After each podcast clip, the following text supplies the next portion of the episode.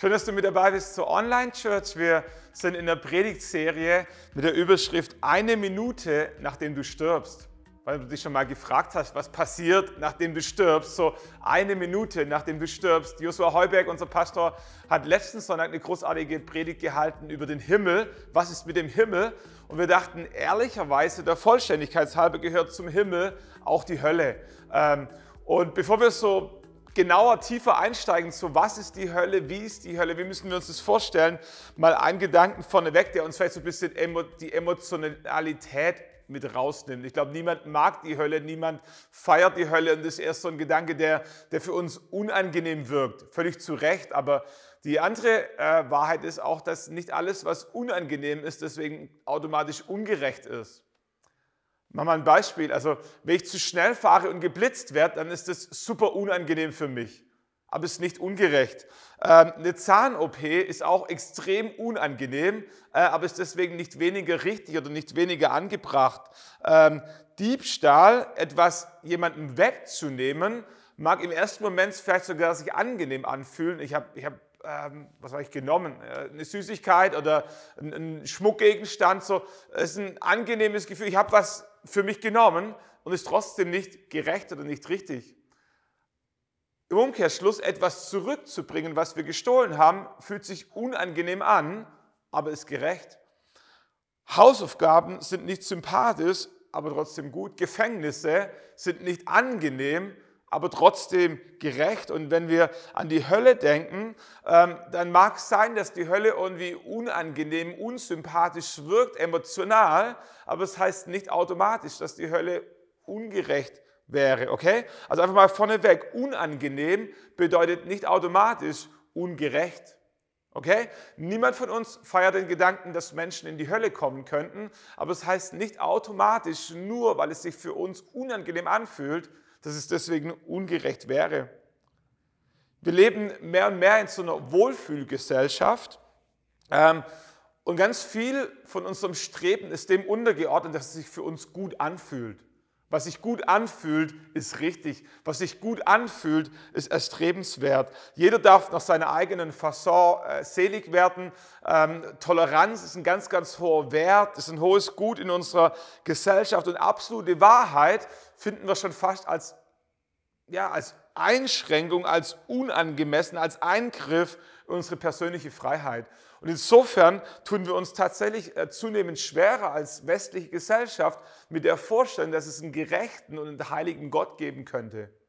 Die Vorstellung, dass es einen liebenden Gott gibt, einen guten Gott, einen barmherzigen Gott, einen hilfsbereiten Gott, mit dem Gedanke kommen wir relativ gut zurecht, das, das feiern wir. So jeder, jeder kann dem Gedanken was abgewinnen, dass es einen Gott gibt, der auf der Seite der Schwachen ist, der barmherzig ist, der liebevoll ist, der Wunder tut. So diesen Gott, den hätten wir gerne in unserem Repertoire mit dabei. Aber die Bibel beschreibt uns denselben Gott, der liebevoll und barmherzig ist, gleichzeitig als heilig und als gerecht. Und da tun wir uns dann schon schwerer, so mit unserem Wohlfühlkonzept. Da passt dieser Gedanke von, von Schuld, von Versagen, von Sünde immer weniger rein. So ist nicht das, was wir, was wir gerne lesen wollen, wenn wir in die Bibel reinschauen. Und der Gedanke an eine endgültige, absolute Wahrheit und Gerechtigkeit, an Bestrafung von Schuld, an Hölle, ähm, wirkt wie ein Affront auf unser emanzipiertes Denken.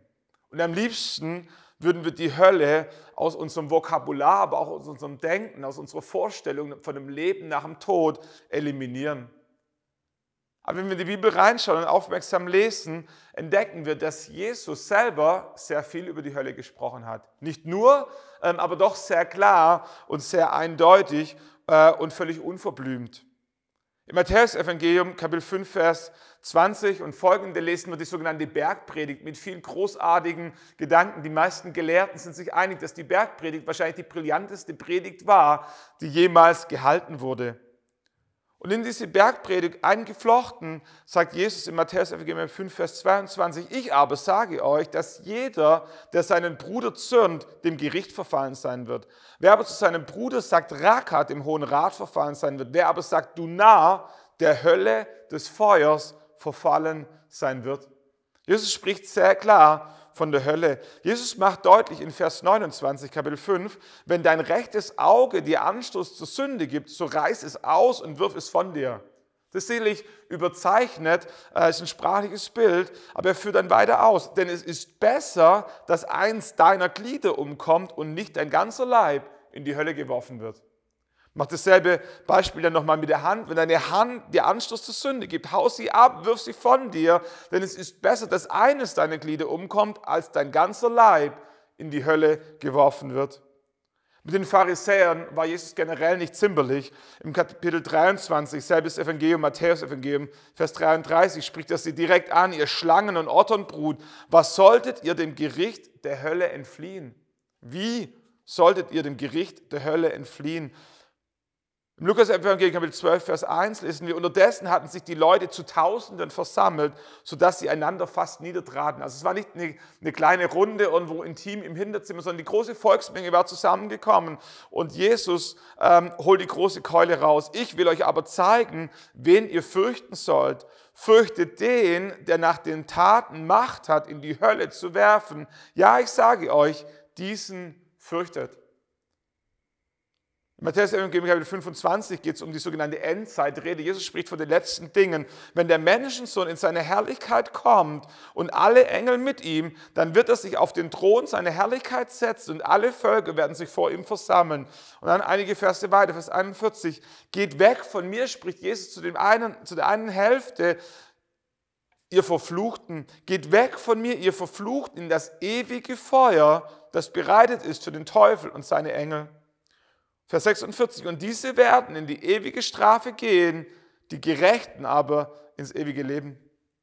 Jesus spricht über die Hölle in der Bergpredigt. Jesus spricht über die Hölle in Bezug auf die Pharisäer. Jesus spricht äh, in, über die Hölle in, vor, vor, großen Menschenmengen. Jesus spricht über die Hölle in Bezug auf die Endzeit, ähm, Dinge, die da noch kommen werden. Jesus spricht auch über die Hölle in, in Form von Gleichnissen. Er benutzt ein Gleichnis von einem Hochzeitsmahl, wo Menschen eingeladen wär, waren.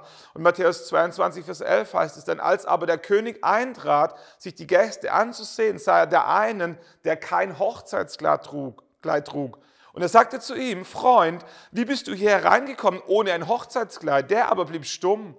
Da sagte der König zu seinen Dienern, bindet ihm die Hände und die Füße und werft ihn hinaus in die äußerste Finsternis, denn dort wird Heulen und Zähneklappern sein.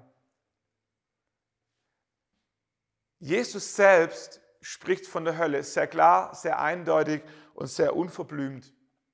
Die Hölle ist genauso real wie der Himmel. Die Hölle ist ein Ort, der auf diejenigen wartet, die getrennt von Gott ihr Leben gelebt haben und die Ewigkeit ohne Gott verbringen werden. Dabei müssen wir verstehen, dass wir es richtig einordnen können, dass die Hölle nie Gottes Plan A war. Als Gott Himmel und Erde erschuf, im ersten Buch Mose lesen wir, dass Gott ähm, die Sterne schuf, die Sonne schuf, den Mond schuf, dass Gott die Erde vom Wasser trennte, dass er die Tiere erschuf, dass er den Menschen schuf. Was er nicht schuf, war die Hölle. So Gott schuf das Paradies, weil das war sein Masterplan. Er wollte, dass Adam und Eva, die Menschen und ihre Nachkommen in diesem Paradies in ewiger Gemeinschaft mit ihm die Zeit verbringen würden. Das war Gottes Wunsch. Die Hölle war nicht vorgesehen. Die Hölle kam erst dann oder wurde erst dann notwendig, als Adam und Eva Sünde begingen, eine Entscheidung trafen, die die Beziehung mit Gott zerstörte, so will ich mal sagen. Und infolgedessen war der Mensch von Gott getrennt und die Hölle wurde notwendig. Okay? So einfach nur ganz wichtig zu verstehen, die Hölle war nie Gottes Wunsch für dich und für mich, niemals. So, die Hölle wurde notwendig aufgrund unserer Boshaftigkeit und unserer Sündhaftigkeit.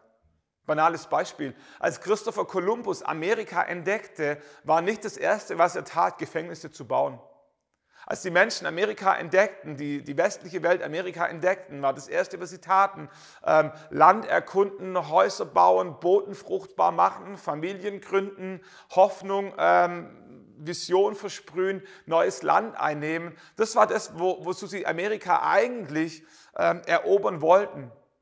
Gefängnisse kamen erst viel, viel später. Es war nicht der erste Masterplan, sondern es war eine Notwendigkeit aufgrund der Boshaftigkeit der Menschen. Und so ähnlich ist es mit Gott. Aber die Wahrheit ist, dass eben Menschen böse sind.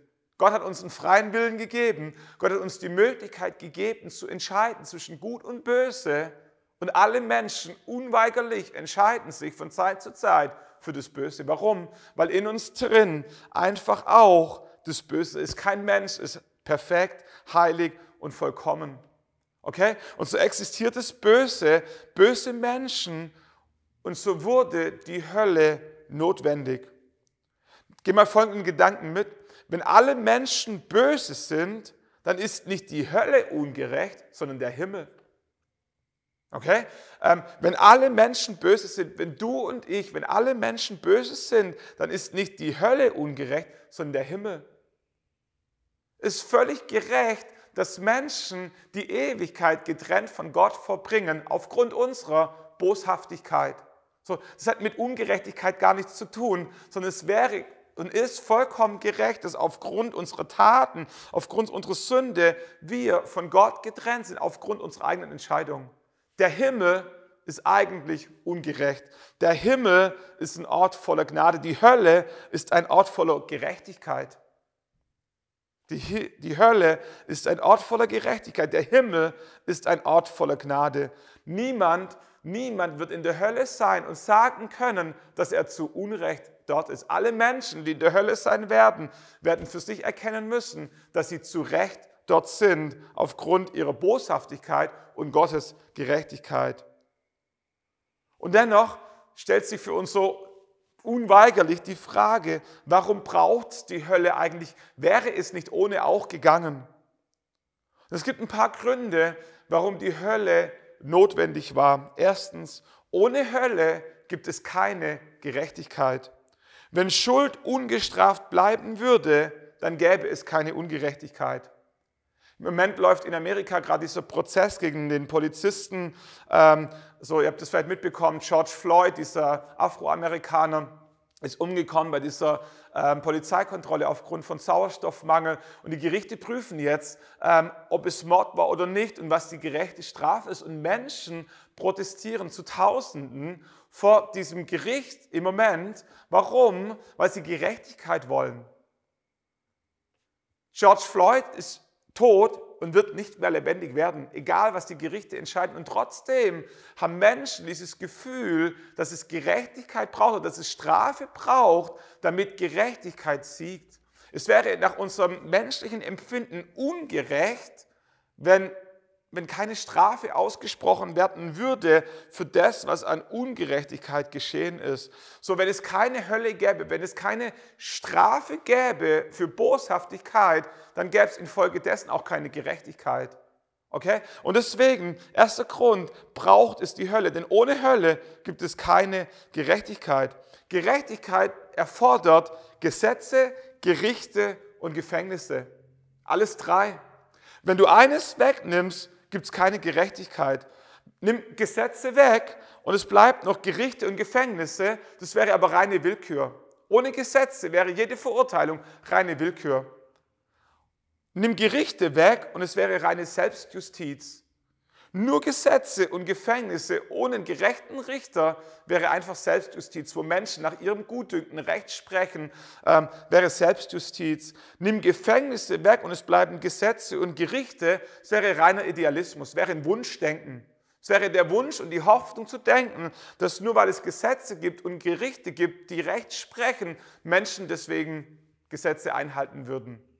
Es braucht alle drei Komponenten Gesetze, Gerichte und Gefängnisse, damit Gerechtigkeit existent werden kann. Und alle drei Elemente finden wir, wenn wir in die Bibel reinschauen. Gott gab Gebote, Gesetze. Ähm, es gibt ein Gericht am Ende der Zeit, das jüngste Gericht, wo Gott Gerechtigkeit sprechen wird. Und es gibt Gefängnisse, die Hölle, wo Gerechtigkeit zur Geltung kommen wird. Alle drei Komponenten sind notwendig, dass Gerechtigkeit garantiert ist. Zweiter Gedanke, warum es die Hölle braucht. Ohne Hölle gibt es keinen Sinn des Lebens. Mal ein Beispiel. Wenn es am Ende der Schule keine Prüfungen und keine Noten geben würde und jeder einfach 100 Millionen Euro geschenkt bekommen würde und mit demselben Intelligenzquotient nach Hause geschickt werden würde, wäre Lernen völlig sinnfrei. Es würde keinen Sinn machen, Hausaufgaben zu machen, Prüfungen zu schreiben, zu lernen, wäre völlig zweckentfremdet oder sinnfrei, wenn am Ende alle dieselbe Note, denselben Gutschein, 100 Millionen und mit demselben Intelligenzquotienten nach Hause gelassen werden würden. So, unser Leben hier auf dieser Erde bekommt dadurch Sinn, weil es über unsere Ewigkeit entscheidet. Unser Leben, unsere Entscheidung, wie wir uns zu Gott oder gegen Gott positionieren, hat Auswirkungen über dieses Leben hinaus und es gibt unserem Leben Sinn. Okay? Wenn wir die Ewigkeit wegnehmen, wenn wir Himmel und Hölle oder nur die Hölle wegnehmen würde, wäre dein Leben sinnlos. Warum? Weil es keinen Unterschied machen würde. Es wäre nur für diese Erde und danach würde nichts mehr bleiben. Dritter Gedanke, warum die Hölle wichtig ist und die Hölle notwendig ist. Ohne Hölle gibt es keine Liebe beziehungsweise keinen freien Willen oder der freie Wille könnte nicht ausgedrückt werden oder würde nicht ernst genommen werden. Gott gab jedem Menschen einen freien Willen damals im Paradies und Adam und Eva konnten sich entscheiden, ob sie mit Gott Gemeinschaft haben wollten, seine Gebote halten oder nicht. Und dieser freie Wille wiederum war Voraussetzung, dass echte Liebe stattfinden kann. Wenn Liebe nicht die Möglichkeit hat, sich dagegen zu entscheiden, dann ist keine Liebe mehr, sondern Zwang. Okay? Sexualität ist was total Schönes. Aber Sexualität, die Sexualität, die Nein ausschließt, wird zur Vergewaltigung. Oder Sexualität, die Nein nicht akzeptiert, wird zu Missbrauch und Vergewaltigung. Okay? So, wenn Gott jeden Menschen zwingen würde, am Ende die Ewigkeit bei ihm im Himmel zu verbringen, wäre dein freier Wille ad absurdum geführt und aufgelöst. Und ohne freien Willen gäbe es keine Liebe. Und deswegen Liebe setzt voraus, dass Menschen sich frei entscheiden können, diese Entscheidung akzeptiert und ernst genommen wird in aller Konsequenz. Alles andere wäre Missbrauch oder Vergewaltigung von Liebe. Deswegen, aus diesen drei Gründen glaube ich, dass es notwendig ist, dass es die Hölle gibt. Die Bibel spricht sehr klar davon, dass die Hölle existiert. So, die Bibel verwendet unterschiedliche Begrifflichkeiten, wenn sie über Hölle spricht. Äh, wir haben ein kleines Schaubild mitgebracht ähm, mit verschiedenen Begrifflichkeiten. Wir finden die Begriffe Sheol, die Begriffe Hades und Totenreich. Wir finden die Begriffe Hölle, ewige Verdammnis und Feuersee. All diese Komponenten zusammen sprechen von dieser Existenz nach dem Tod, getrennt von Gott. Okay?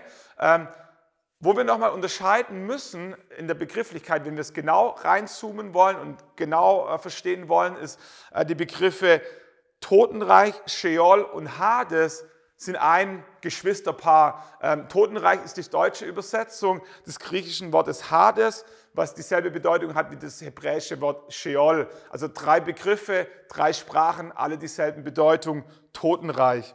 Und dann gibt es die Begriffe Hölle, meistens Übersetzung ähm, des Wortes Gehenna ähm, und dann aber auch ähm, äquivalente da, äh, Begrifflichkeiten dazu, ewige Verdammnis oder Feuersee. Wo die Bibel nochmal unterscheidet ist ähm, zwischen Menschen, die gestorben sind vor dem jüngsten Gericht und nach dem jüngsten Gericht. Müsst ihr so vorstellen wie, wie, wie eine Untersuchungshaft. Wenn Menschen gefangen genommen werden, kommen sie zunächst mal in Untersuchungshaft und dann werden sie dem Haftrichter vorgestellt, das Urteil wird gefällt und dann kommen sie in die eigentliche Gefängnishaft. Okay? So, eigentlich unterscheidet sich für den Gefangenen die Untersuchungshaft und die Gefängnishaft kaum, weil er immer in derselben Zelle sitzt. So, von der Rechtsprechung her macht es tatsächlich aber einen enormen Unterschied, ob du in Untersuchungshaft bist oder schon in Gefängnishaft.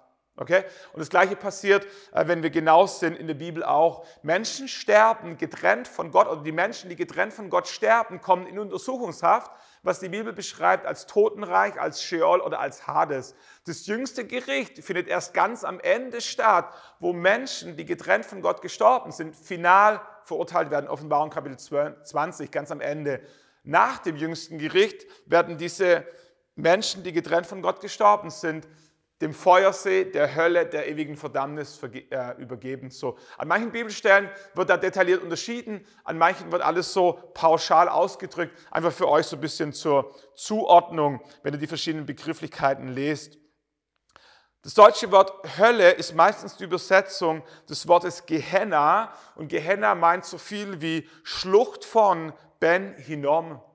Die Schlucht von Ben Hinnom äh, ist ein Ort, der tatsächlich existierte und immer noch existiert. Im Alten Testament, im ersten Buch Könige, Kapitel 23, Vers 10, werden, lesen wir, dass in dem Tal von Ben Hinnom ähm, Kinder anderen Göttern geopfert wurden, dass es ein Gräuel vor Gott ist. So, das war der Ort Ben Hinnom, wo Kinder anderen Göttern geopfert wurden. Im Neuen Testament war das Tal Ben Hinnom eine Müllhalde, wo Müll, Schutt, Unrat hingebracht wurde, um es dort zu verbrennen. Ein Ort von ähm, beißendem Qualm, abscheulichem Gestank, brutaler Hitze, ein ekliger Ort, wo niemand gerne sein wollte. Es gibt sogar Forscher, die davon ausgehen, dass dort nicht nur Müll verbrannt wurde, sondern sogar äh, zum Tode verurteilte Verbrecher. So, das ist das Bild, das, das Jesus aufgreift, wenn er von der Hölle spricht.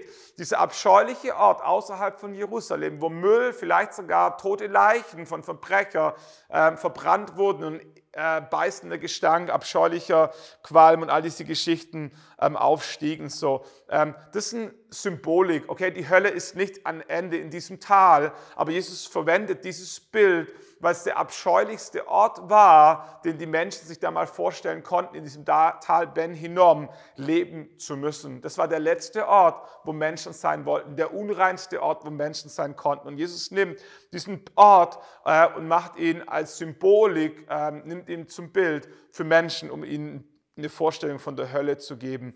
An anderen Stellen ähm, lesen wir, ähm, dass Jesus spricht, ähm, Markus Kapitel 9, Vers 43, es ist besser für dich, verstümmelt ins Leben einzugehen, als mit beiden Händen zur Hölle zu fahren, ins unauslöschliche Feuer, Feuer, wo ihr Wurm nicht stirbt und das Feuer nicht erlisst. Ähm, hier bekommen wir zwei Bilder, wie die Hölle beschrieben wird. Einmal durch Feuer und einmal durch Wurm. Ähm, dieses Wort, das für Wurm hier steht, ähm, Skolex, meint Leichenwürmer. Okay? Ähm, damals im Neuen Testament wurden unzählig viele Opfertiere jeden Tag geschlachtet und es gab ein Abflusssystem, ähm, wo das Fett und das Blut dieser geschlachteten Tiere nach außen äh, aus der Stadt rausgeleitet wurde und dort irgendwo in einem Tümpel ähm, dann eben ähm, abstand. Und an diesem Tümpel gab es Würmer, die sich in diesem Blut und in diesem Fett aufhielten, wie die Maden im Speck. So, davon spricht, von diesem Bild spricht Jesus, dieses Bild greift Jesus aus. Ein Ort, wo die Würmer, der Wurmfraß, die Leichenwürmer permanent nagen. Ein Ort, wo Feuer vorherrschend ist. Ähm, Feuer ist eine Symbolik. Ähm, Feuer steht für entsetzliche Schmerzen. Feuer verursacht übelste Narben, ist absolut vernichtend, da bleibt nur Asche übrig, ist Zerstörung. Äh, und das sind Bilder, die die Bibel oder die Jesus verwendet, um die Hölle zu beschreiben. Die sind nicht im wörtlichen Sinne zu verstehen, sondern als Symbole. Okay? Ganz oft wird die Hölle ähm, dargestellt als ein Ort der Finsternis. Und da entdecken wir schon, dass es nur symbolisch gemeint werden kann, weil wenn die Ort ein Ort von Feuer wäre, dann könnte sie nicht finster sein, weil Feuer ähm, Licht erzeugt. Okay? So, aber es ist symbolisch gemeint, ähm, um die Bibel zu ähm, beschreiben, äh, die Hölle zu beschreiben. Wenn wir so ein bisschen weiter denken, so an die Charakteristika der Hölle, mal von diesen Wortsymbolen äh, weggehen, ähm, was, was sind die Charakteristika der Hölle? Fällt mir erstens ein, die Hölle bedeutet Abwesenheit Gottes. Die Hölle wird ein Ort sein, wo Gott nicht anwesend ist. Wenn wir uns das nur vorstellen, Gut und Böse wird getrennt, Liebe und Hass wird getrennt, Gott und der Teufel wird getrennt und die Hölle ist der Ort, wo Gott abwesend ist. Und allein das ist grausam genug, wenn Menschen sich selber überlassen sind, ohne Gott, ohne ordnende Hand, sich selber überlassen, ihrer Boshaftigkeit überlassen. Ähm, was typisch ist für Naturkatastrophen oder für jegliche Form von Katastrophen, ist, dass wenn die, die öffentliche Hand, die Polizeigewalt nicht mehr ordnend eingreifen kann aufgrund Überschwemmungen oder anderer Naturkatastrophen, ist eine Frage der Zeit, bis Plünderungen und Vergewaltigungen zunehmen. Es gab vor einigen Jahren diesen Sturm Katharina, Katharina in New Orleans. Menschen sind ins Footballstadion geflüchtet, weil sie dort sicher waren vor den Wassermassen. Aber an diesem Ort konnte die Polizei nicht da sein und Menschen waren sich selber überlassen. Und wir lesen äh, Polizeiberichte, wir lasen von Polizeiberichten, wo Menschen übelst miteinander umgegangen sind, bis hin zu Vergewaltigungen. Warum? Weil keine ordnende Hand mehr da war, um einzugreifen. Die Hölle wird ein Ort sein, wo Gott abwesend ist und Menschen sich selber überlassen. Und es wird ein Ort von, von Schrecken und von Brutalität sein. Einfach nur, weil keine ordnende Hand mehr da ist, um einzugreifen. Zweite Charakteristika der Hölle. Die Hölle ist ein Ort der Gerechtigkeit ohne Gnade. Das können wir uns als Menschen kaum vorstellen. Ein Ort ohne Gnade. Stell dir vor, für jeden Fehler in deinem Leben würdest du unmittelbar sofort bestraft werden, zum Beispiel durch einen Stromschlag. Jeder falsche Gedanke, jedes falsches Wort, jeder falsche Blick, jede unterlassene Hilfeleistung, jeder Diebstahl, jeder Betrug, alles, was du tust in deinem Leben, was nicht gut ist, was nicht heilig ist, was nicht liebevoll ist, wird unmittelbar gnadenlos und erbarmungslos bestraft. Was für ein Leben, was für ein Leben. Die Hölle ist ein Ort von Gerechtigkeit ohne Gnade. Ohne Gnade ähm, muss fürchterlich sein. Beziehungen leben aufgrund von Gnade. Keine Beziehung kann ohne Gnade existieren. Alle Menschen machen Fehler. Und wenn Freundschaften ohne Gnade ist unvorstellbar. Wir brauchen Vergebung. Freude basiert auf Gnade. Wenn wir keine Gnade mehr in unserem Leben erleben würden, sondern nur noch Gerechtigkeit, es wäre ein trauriges Leben. Da wäre keine Freude mehr, weil es keinen Grund für Freude mehr gäbe, weil die Ungerechtigkeit so auf uns lasten würde. Es gäbe auch keine Wertschätzung mehr gegenüber Menschen, gegenüber dir, wenn, wenn Menschen nur noch deine Fehler sehen und keine Gnade dir gegenüber mehr hätten, dann gibt es keine Wertschätzung mehr. Also ein Ort von Gerechtigkeit ohne Gnade führt dazu, dass die Hölle gleichzeitig zum Ort ohne Liebe wird.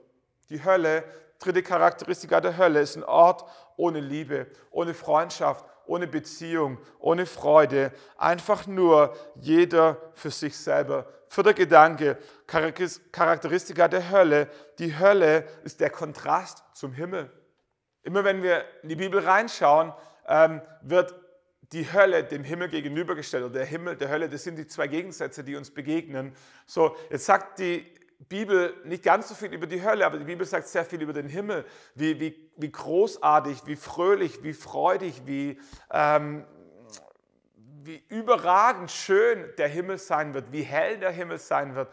Wenn wir uns jetzt vorstellen, dass die Hölle der Kontrast zum Himmel ist, dann können wir uns in etwa vorstellen, in welchem Extrem die Hölle finster ist, lieblos ist, unbarmherzig ist, freudlos ist, friedlos ist. Ähm, die Bibel beschreibt es nicht im Detail in allen Facetten. ich glaube, wenn wir uns den Himmel vorstellen, in all seiner extremen Schönheit und dann bedenken, dass die Hölle der Kontrast zum Himmel ist, dann kommen wir in etwa eine Vorstellung davon, wie, wie grausam, wie schrecklich die Hölle sein muss. Fünfte Charakteristika der Hölle ist ewige Verdammnis. Ewig. Genauso wie der Himmel ewig ist, wird die Hölle ewig sein. An 64 Stellen beschreibt die Bibel den Himmel als ewig und mit demselben Wort, mit dem der Himmel als ewig beschrieben wird, wird auch die Hölle als ewig beschrieben siebenmal. So, es gibt keinen Grund anzunehmen, dass der Himmel ewig ist und die Hölle endlich. Die Hölle wird genauso ewig sein wie der Himmel. Warum?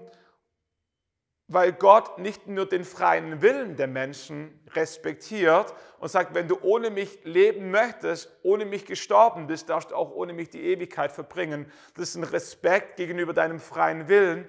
Ähm, aber Jesus respektiert auch ähm, den Wert eines Menschen an sich, unabhängig davon, ob der Mensch das tut, was Gott möchte oder nicht. Wir könnten ja auch sagen, es wäre doch besser, Gott vernichtet die Gottlosen, dann müssen sie die Hölle nicht ewig ertragen. Aber es wäre ein liebloser Gedanke, es wäre Miss, eine Misswertschätzung des Geschöpfes Mensch, wenn sie in dem Moment ausgelöscht werden würde, wo sie für Gottes Zwecke oder für Gottes Liebe nicht mehr nutzbar sind. Und das macht Gott nicht. Gott hat den Menschen geschaffen, ihm im Ebenbild, und er respektiert den Menschen unabhängig davon, ähm, ob er für seine Liebe empfänglich war oder nicht ähm, und vernichtet ihn nicht. Auch der Gedanke vom Fegefeuer ähm, ist nicht biblisch. Ähm, an keiner Stelle in der Bibel entdecken wir äh, einen Gedanken vom Fegefeuer. Ähm, so, wenn du Wikipedia liest, ähm, dann lesen wir, die Lehre vom Fegefeuer wird traditionell mit zwei Bibelstellen begründet. 2. Makkabäer 12, Vers 43 und 1. Korinther 3, Vers 13. Unter katholischen und evangelischen Neutestamentern besteht aber schon seit Mitte des 20. Jahrhunderts weitgehender Konsens darüber, dass Paulus von Tarsus kein Läuterungsgericht, also kein Fegefeuer kenne und dies ist deshalb in 1. Korinther 3, Vers 13 auch nicht meine bleibt am Ende noch 2. Makkabäer 12, wovon die katholische Kirche in Form von Apokryphen sagt, ja, das ist Teil der Bibel und der Rest der kirchlichen Welt sagt, für uns ist das gut zum Lesen, aber nicht göttlich inspiriert und deswegen nicht Teil der Bibel. Mehr Belegstellen in der Bibel zum Fegefeuer finden wir nicht. Okay? So, da müssen wir verstehen, dass das Fegefeuer auch keine Hölle Leid ist oder eine zeitlich begrenzte Hölle für Menschen, die getrennt von Gott gestorben sind. Die Fegefeuer, die Lehre vom Fegefeuer nach katholischer Kirche ist nämlich nicht für die Ungerechten gedacht, sondern für die Gerechten, die nicht gerecht genug sind, um direkt in den Himmel zu kommen. Okay? Das nimmt der Hölle nichts weg. Das Fegefeuer ist nicht Hölle Leid, sondern der Vorhof zum Himmel. Was bedeuten würde, dass die Gnade Gottes nicht ausreicht, um einem Menschen alle Schuld zu vergeben und der Mensch deswegen für eine bestimmte Zeit ins Fegefeuer müsste, um dann durch das Fegefeuer gerecht genug für den Himmel zu werden. Diese Theorie mag man glauben, muss man aber nicht glauben. Aber auch die Lehre vom Fegefeuer würde nicht die Hölle wegnehmen. Die Hölle bleibt Existenz als ewige Verdammnis. Worüber manche Gelehrten ähm, spekulieren, ist, ob es eventuell unterschiedliche Strafmaße in der Hölle geben könnte basierend auf Matthäus Kapitel 11, Vers 20, wo es heißt, dann begann er, die Städte anzuklagen, Jesus selbst, in denen die meisten seiner Wunder geschehen waren, denn sie hatten nicht Buße getan. Jesus sagt, wehe dir, Korazin, wehe dir, Bethsaida, während in Tyros und Sidon die Wunder geschehen, die bei euch geschehen sind, sie hätten längst in Sack und Asche Buße getan. Und jetzt kommt's, doch ich sage euch, Tyros und Sidon wird es am Tag des Gerichts besser ergehen als euch. Und du, Kapernaum, willst du etwa in den Himmel erhoben werden? Bis ins Totenreich wirst du hinabfahren. Während in Sodom die Wunder geschehen, die bei dir geschehen sind, so stünden, stünde es heute noch. Doch ich sage euch, jetzt kommt's, dem Land Sodom wird es am Tag des Gerichts besser ergehen als dir. Aufgrund dieses Verses gehen manche Theologen davon aus, dass es im Himmel eventuell, in der Hölle, eventuell unterschiedliche Strafmaße geben könnte und nicht alle Menschen gleich behandelt werden würden was aber nichts davon wegnimmt, dass wer in der Hölle ist, in der Hölle bleibt. Selbst der Teufel wird in die Hölle geworfen, Offenbarung Kapitel 20, Vers 10. Der Teufel, der sie verführte, wurde in den Feuer- und Schwefelsee geworfen, wo auch das Tier und der falsche Prophet sind. Und sie werden gepeinigt werden Tag und Nacht in alle Ewigkeit. Den Vers deswegen zitiert, manchmal haben wir die Vorstellung davon, dass der Teufel der Herr über die Hölle sei. Stimmt aber nicht. Gott ist der Herr über die Hölle. Der Teufel, der falsche Prophet, ist genauso ein Gefangener in der Hölle wie alle anderen auch, okay? So ist nicht, dass der Teufel die Willkür hat über die Hölle, sondern Gott ist der Herr über die Hölle.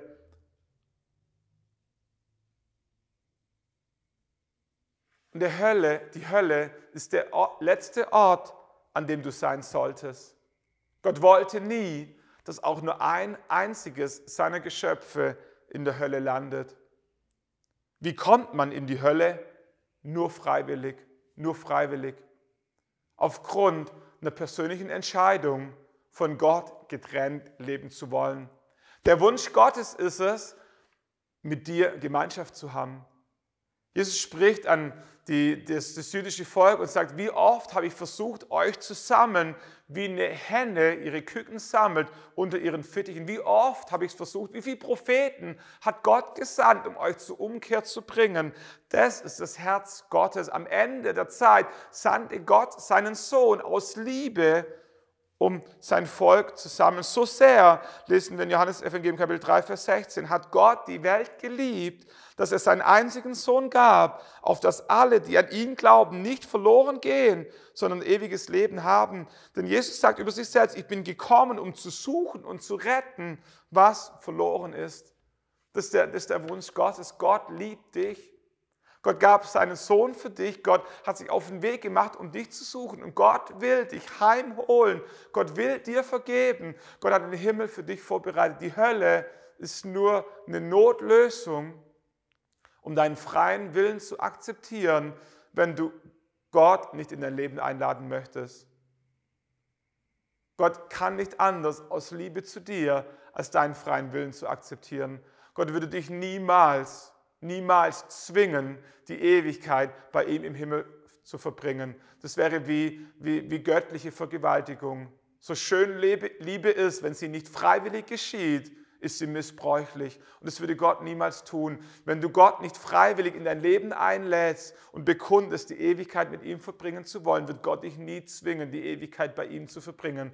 Aber die wahre Konsequenz, die ehrliche Konsequenz ist, dass die zweite Option neben dem Himmel die Hölle ist. Letzter Bibelvers, 2. Petrus Kapitel 2, Vers 4. Denn wenn Gott die Engel, die sich versündigten, nicht verschont, sondern den Höhlen der Finsternis im Tartarus übergeben hat, um sie auf das Gericht hin in Gewahrsam zu halten, und wenn er die alte Welt nicht verschont, sondern mit Noah, dem Kind der Gerechtigkeit nur acht Menschen bewahrt hat, als er die große Flut über die Welt der Gottlosen kommen ließ. Und wenn er Sodom und Gomorra eingeäschert hat und zum Untergang verurteilt hat, um den Gottlosen eine Ahnung zu geben von dem, was kommen wird, und nur den gerechten Lot, der unter dem zügellosen Treiben der Frevellosen Seiten hatte, errettet hat, dann weiß der Herr, und jetzt kommt's, wie er die Frommen aus der Prüfung retten, die Ungerechten aber auf den Tag des Gerichts hin in Gewahrsam halten wird um sie dann zu züchtigen. Was sagt dieser Bibelvers? Dass beide Optionen, beide Realitäten, Himmel und Hölle, real sind und ernsthafte Optionen sind. Über die Geschichte hinweg lesen wir, dass Gott die gefallenen Engel nicht verschont hat, die Menschen vor der Sinnflut nicht verschont hat und die Menschen, die gottlos waren in Sodom und Gomorra, nicht verschont hat. Gleichzeitig zeigt uns die Geschichte, dass Gott Noah bewahrt hat und dass Gott Lot bewahrt hat. Mit anderen Worten, Gott steht zu seinem Wort, weil er nicht anders kann, weil er gerecht ist. Gott steht zu seinem Wort und Sünde wird Konsequenzen haben. Aber die Gnade ist genauso real und die Gnade ist noch frei zugänglich. Und Gott stellt jeden Menschen vor eine Wahl. Wer sich für Gnade entscheidet, wird Gott herzlich umarmen und im Himmel willkommen heißen. Wer sich gegen Gnade entscheidet, wird Gott genauso ernst nehmen, gerecht bleiben und die Hölle ist eine ehrliche, ernsthafte Option für jeden Menschen, der Gnade ausschließt. Und aus diesem Grund, es war eine sehr sachliche, nüchterne, unangenehme Predigt, ähm, ohne viele Emotionen, aber mit ganz viel Wahrheit, wenn wir die Bibel lesen.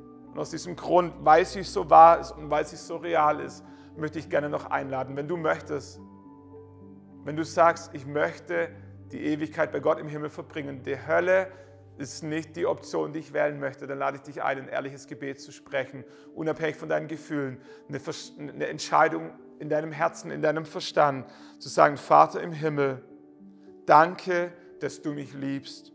Danke, dass du dich für mich entschieden hast. Herr Jesus Christus, du bist für mich gestorben und auferstanden. Vergib mir meine Schuld. Ich wähle dich jetzt als meinen Retter und Herrn. Dir will ich folgen. Amen.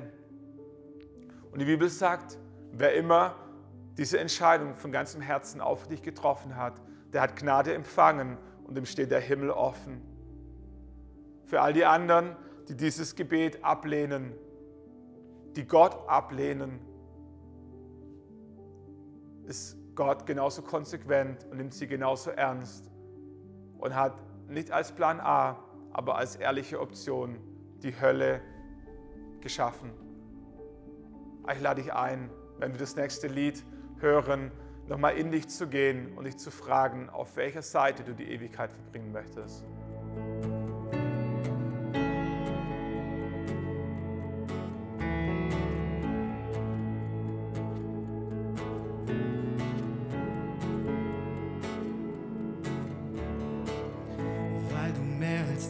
Tod vor Augen sahst, nahmst du das Kreuz auf dich auch wenn dieser Weg der schwerste für dich war, nahmst du das Kreuz auf dich.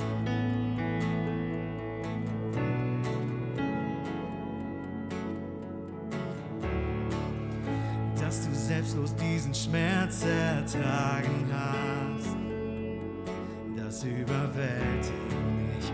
Bin ich schwach, ist diese Liebe mein.